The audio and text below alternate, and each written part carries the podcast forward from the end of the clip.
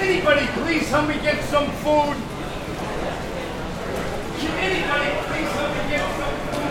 Yeah, I'd be curious to see what they did. With a private food investor. She was worth huge money, Would I take her out? like Can I eight just million come? dollars. But she was a miser. She didn't spend any money. She would buy day old bread. Once his children, she had two children. They had birthday parties. She became a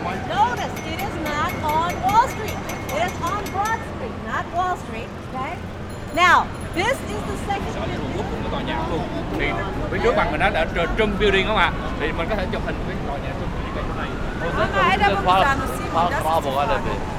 ờ, à? Subway? Ja, also du kannst. Ey.